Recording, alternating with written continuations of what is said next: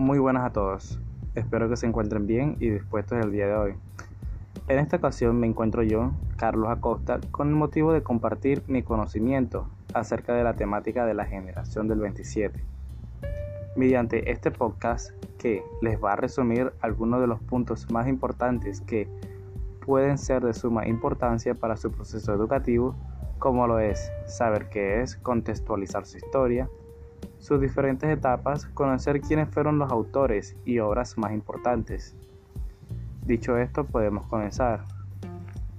Bueno, la generación del 27, un grupo de poetas jóvenes españoles muy poco conocidos, comenzaban a ser reconocidos, asomándose en revistas literarias iniciaban a publicar sus poemas, siendo ahora nombres famosos, pero que antes eran totalmente desconocidos.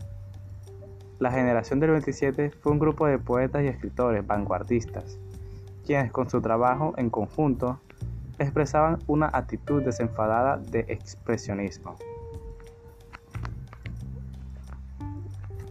¿Cómo nació? Cabe resaltar que este grupo tuvo un proceso para su creación, formándose poco a poco e integrándose e integrando escritores con una manera peculiar de escribir.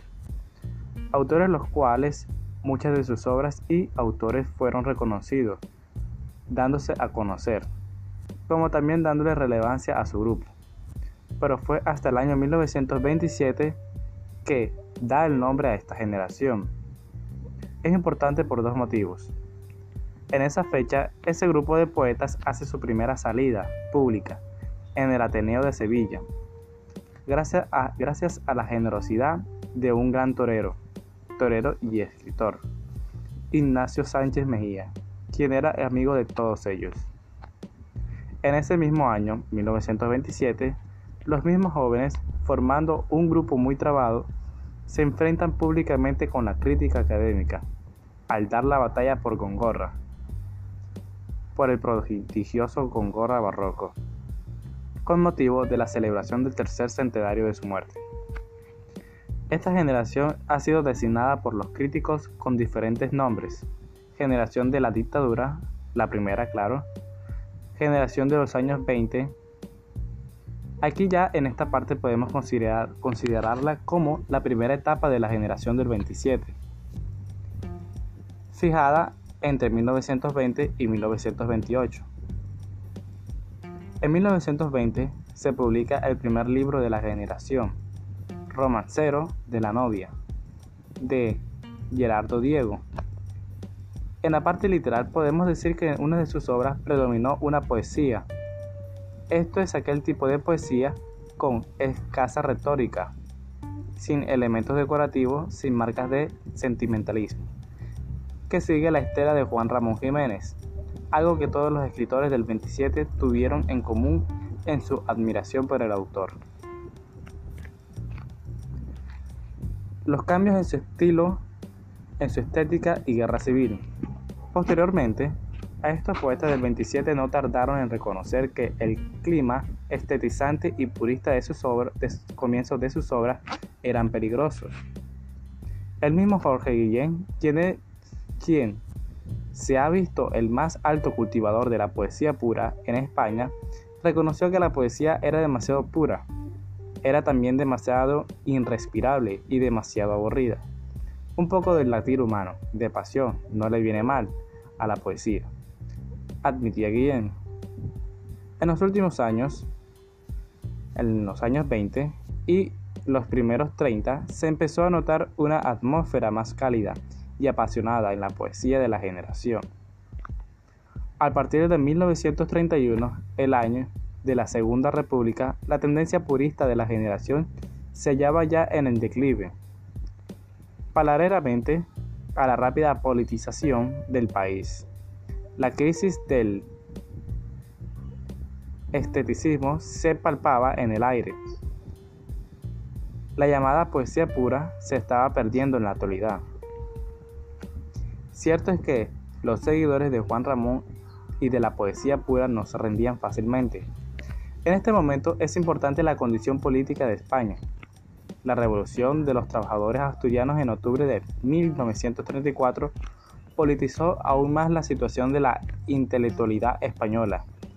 Las posiciones puristas que aún defendían algunos poetas fieles a Juan Ramón quedaron fuera. Tal motivo contribuyó además la llegada a España de Pablo Neruda. Neruda, el gran poeta chileno que publicó en Madrid la segunda edición de su admirable libro Residencia en la Tierra, en octubre de 1935.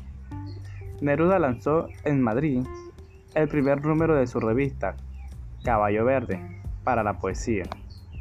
Poesía impura.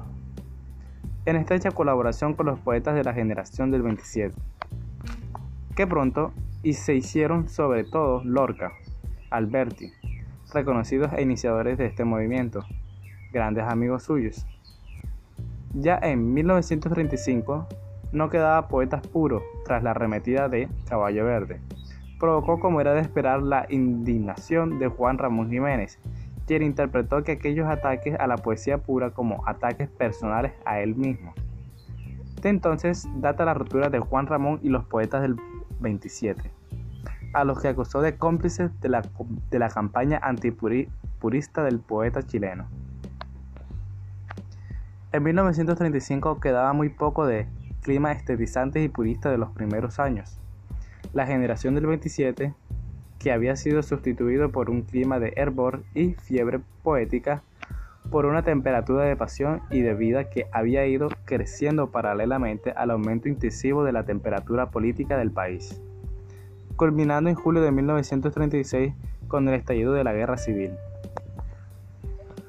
La generación del 27 era una generación republicana, y no puede extrañarnos que casi la totalidad de sus miembros, al iniciarse la sublevación militar, tomándose el partido al lado de la República.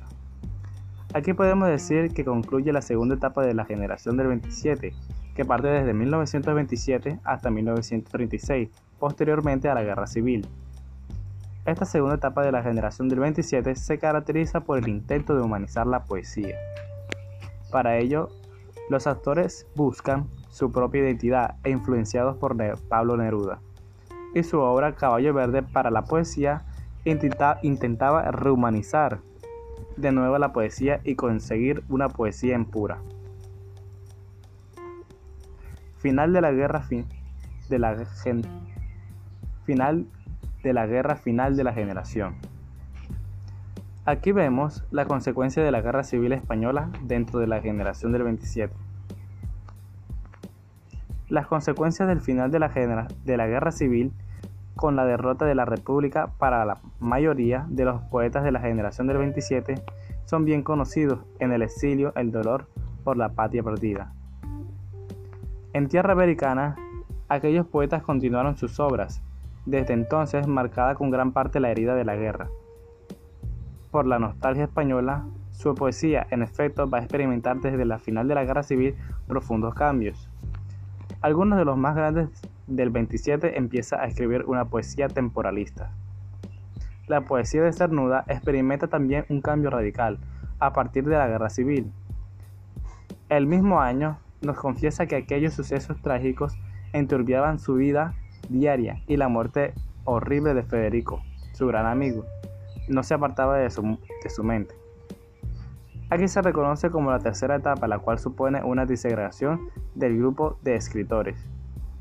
Antes tan unidos, debido a la guerra, la inmensa mayoría de autores tuvieron que exiliarse. Tan solo permanecieron en España Vicente Alexandre, Damaso Alonso y Gerardo Diego. Les habla Carlos Acosta.